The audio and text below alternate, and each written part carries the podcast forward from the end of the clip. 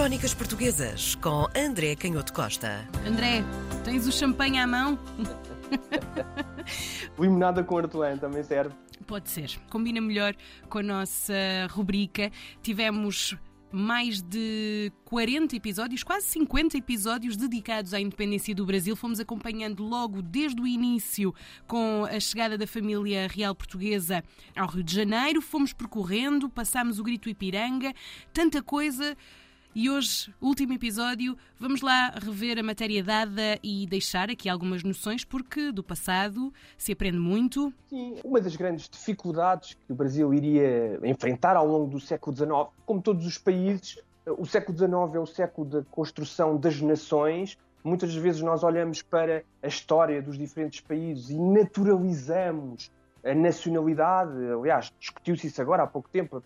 no caso português, por exemplo, no 1 de dezembro de 1640, e nós sabemos que os historiadores hoje têm uma visão um pouco diferente da que tinham, por exemplo, há 50 ou 60 anos. Hum. Quando olhamos para o passado, qualquer que seja o país, há sempre esta dificuldade de separar eh, o trigo do joio, de construir um, uma ideia clara daquilo que são as diferentes influências que todos os países têm e muitas das vezes, neste século XIX, o que aconteceu foi um exagero naquilo que era a procura de uma origem nacional que tinha que se perder nos tempos. Todos os hum. países enfrentaram isso. E no caso do Brasil era particularmente difícil porque havia essa memória do colonialismo português, da colonização uhum. portuguesa, e essa fatura, essa discussão entre grandes historiadores brasileiros vem praticamente até aos dias de hoje.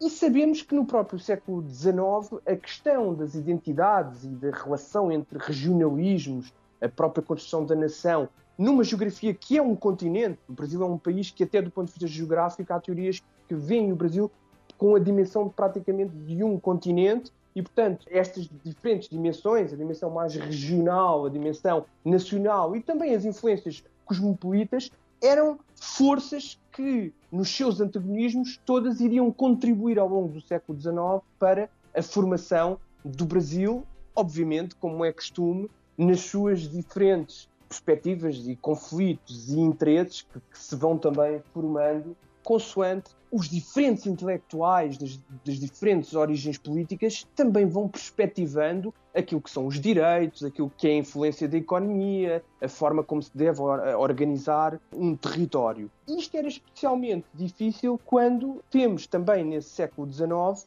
o problema da expansão da grande indústria uma das coisas que um, um, autor muito interessante na interpretação do Brasil, enfim, hoje em dia, por vezes, associado a alguma polémica, também por uma certa incompreensão do próprio contexto histórico desse grande autor, o Gilberto Freire, e eu dizia que um dos principais problemas ao longo do século XIX era evitar ou controlar os excessos dos industriais ingleses que muitas vezes importavam, segundo os seus interesses, os interesses da Inglaterra para o Brasil, artigos, por exemplo, de inverno, agasalhos, casacos, aquecedores e até patins de gelo para um território que era tropical e que, portanto, era, no fundo, reduzir os interesses daquele grande país independente àquilo que era as necessidades de venda da indústria inglesa. E aqui os brasileiros souberam encontrar, mesmo perante estas pressões industriais do grande comércio internacional, novas utilidades para estes artigos de inverno e parece que até os patins de gelo, numa época em que havia alguma escassez de ferro, também para a dimensão colossal e continental do Brasil, encontraram novas utilidades, quanto mais não fosse nos patins de gelo, para ferrar as patas dos cavalos. Uhum. E, portanto, isto também é uma demonstração da inventividade e da energia que se estava a gerar neste espantoso país. É claro que, do ponto de vista da interpretação daquilo que tinha sido a memória da colonização portuguesa, os problemas continuaram eh, a existir. Claro que havia esse mínimo dominador comum que vem até aos dias de hoje, e por isso é que há um grande museu sobre o tema no Brasil, e estou a falar da língua portuguesa, e a língua portuguesa seria sempre, ao longo deste período histórico, um, um fator muito importante, até da agregação das diferentes regiões do Brasil, hum. porque o Brasil, precisamente por ter essa dimensão continental, tem também uma riqueza regional absolutamente ímpar, e para lá dessa riqueza regional, que é muitas vezes uma riqueza ecológica e natural,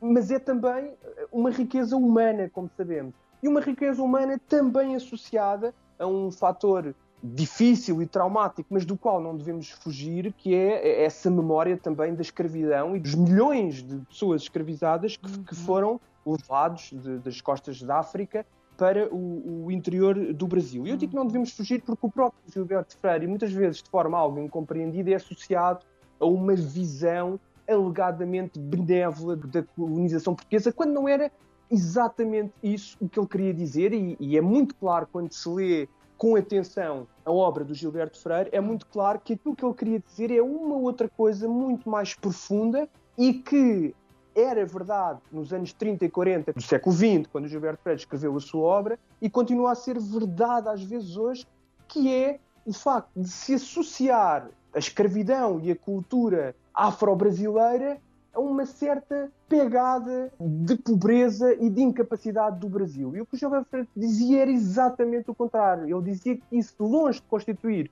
uma pegada para o século XX e para o futuro, e é nesse sentido que ele recupera a história do Brasil, ele quer encontrar nessa riqueza da cultura afro-brasileira uma força incomensurável de progresso, de avanço e de enriquecimento daquele território. E dá diversos exemplos, entre os quais um dos mais conhecidos é o facto de muitos dos escravos e depois dos escravos libertos, dessas pessoas escravizadas no contexto da Bahia, finais do século XVIII, sobretudo ao longo do século XIX, eram alguns deles frequência de alguns dos maiores livreiros da cidade de São Salvador e ele faz remontar isso a um fenómeno pouco notado, que é o facto de muitas dessas pessoas que nós associamos a esse estado civilizacional inferior, mesmo quando queremos ser paternalistas ou radicais do ponto de vista da denúncia da escravatura e acabamos por ser vítimas dos discursos ideológicos que olham para a África como um continente menos civilizado, e o que o Gilberto vai dizer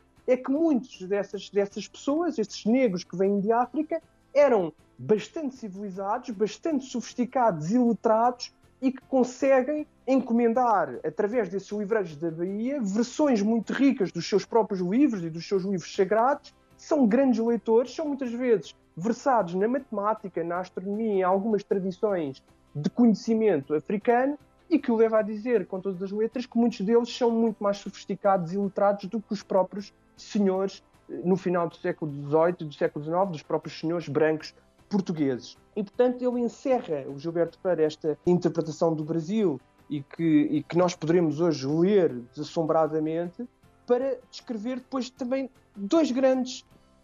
enfim, eu ia dizer lugares comuns, mas que são verdades absolutas. E para terminarmos, ainda há pouco tempo, muito recentemente, esta dimensão extraordinária do Brasil voltou a estar nas bocas do mundo de forma polémica. Falo primeiro da questão do carnaval mas queria aqui destacar nesta dimensão do Carnaval o facto de ser uma festa popular, em que, enfim, que há uma grande participação popular. Nós sabemos também que há sempre uma certa instrumentalização política desta adesão popular e sabemos que não é por haver adesão popular que deixa de haver desigualdade ou classe ou grupo. Mas a verdade é que o Carnaval é uma festa de grande participação popular, é uma festa, podemos dizer,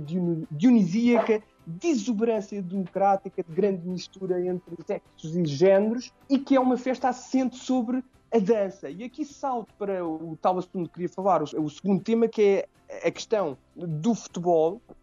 e de muitas vezes ser incompreendido esta forma de dançar, que é uma forma muito brasileira de, de jogar uh, futebol e que até o revolucionário norte-americano Aldo Frank uh, destacava no, em meados do século XX como um estilo muito peculiar e que observar um grupo de brasileiros a jogar futebol era como se observasse hum. um grupo de jogadores levando a bola para o golo como se executassem a linha melódica de um samba. uh, e agora nós sabemos que o Campeonato do Mundo se voltou a ser de certa forma incompreendido quando os festejos do Brasil foram muito festejados com a dança. Isto também nos dá nota, por vezes, da importância de se conhecer a fundo a história do Brasil, para depois não sermos uh, vítimas da nossa ignorância e olharmos para a normal expressão profunda e cultural de um povo e vermos nisso um sinal de desprezo pelo adversário quando estamos exatamente na presença do contrário, da alegria de praticar de forma peculiar um desporto e uma atividade que é também universal. Crónicas Portuguesas com André Canhoto Costa.